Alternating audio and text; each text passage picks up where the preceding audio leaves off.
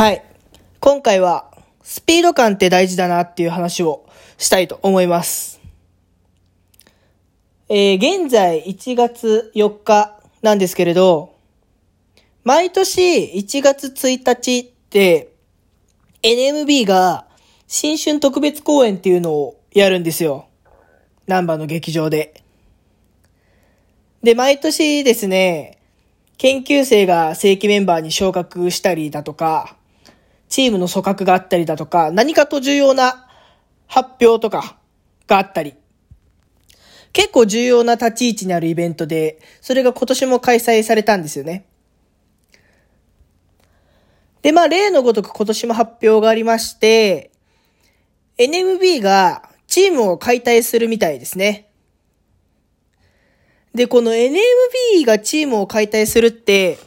字面だけで言うと、NMB48 解散するみたいに聞こえるんですけれど、実はそういうわけではなくて、今まで NMB って、NMB に限らず、えー、48グループと呼ばれるグループは、AKB とか SKE とか、全部そうなんですけれど、それぞれのグループの頭文字3つを取って、AKB だったら、えっ、ー、と、A と K と B。で、AKB の方で B があるんで、NMB に関しては N と M と B2 っていう3チームに分かれて、劇場公演だとか、あとはシングル曲のカップリング曲を歌ったりしていました。で、日頃ですね、あの、南波にある劇場で、その劇場公演っていうのをやっているんですけれど、その公演が1回16人出演するので、1チーム16人で分かれていたり、16人以上に、えー、1チームに16人以上いて、その中から16人が、えー、代わり番号で出てきたりとか、っていう感じで、今まで劇場公演をしていたんですけれど、このコロナの影響でですね、元々のその16人の公演っていうのができなくなってしまいまして、でまあこういったチーム解体という流れになったのかなと思います。で、まあ今後なんですけれど、今後は少人数の、えー、グループ分けをして、えー、そのグループごとに競い合うという形になっていく、通称ナンバトルというものが始まるそうです。で、今 NMB は卒業をすでに発表しているメンバーと、えー、今休業しているメンバーを除いて、47人かな。メンバーがいまして、そのメンバーを6チームに分けて、今後やっていくみたいなんですけれど、このチームの分け方も、その、新春公演中にガチでくじ引きで決めるっていうので、すごく見ていて面白かったんですけれど、ちょっとまだ具体的にどんなことをして進めていくのかっていうのはわからない部分が多いんで、まあ今後楽しみにしして、楽しみにしていきたいなと思ってます。で、今回のこの決定を受けて思うのは、この NMB って、非常にこの新しいことを始めるスピードが速いんですよね。あの、コロナで握手会ができなくなって、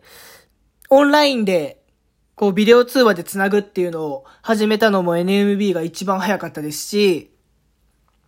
なんかこの、新しいことを始めるスピード感と、まあ、とりあえずやってみようっていう感じがあって、僕はすごくいいなと思います。そういうところがすごい好きなんですけれど、まあ、ぶっちゃけ今回のこの少人数制にして、各グループごとで競わせるっていうのが、えー、面白くなるかどうかとか、実際正しかったかどうかって、まあわからなくて、まあただそんな中でやっぱり、あの、今回のこういうのについても、いろいろ言う人がいるみたいなんですよね。打作とか、瞑想とか。まあただ世の中がこんなコロナでよくわかんない感じになってて、でも NMB グループで見ても、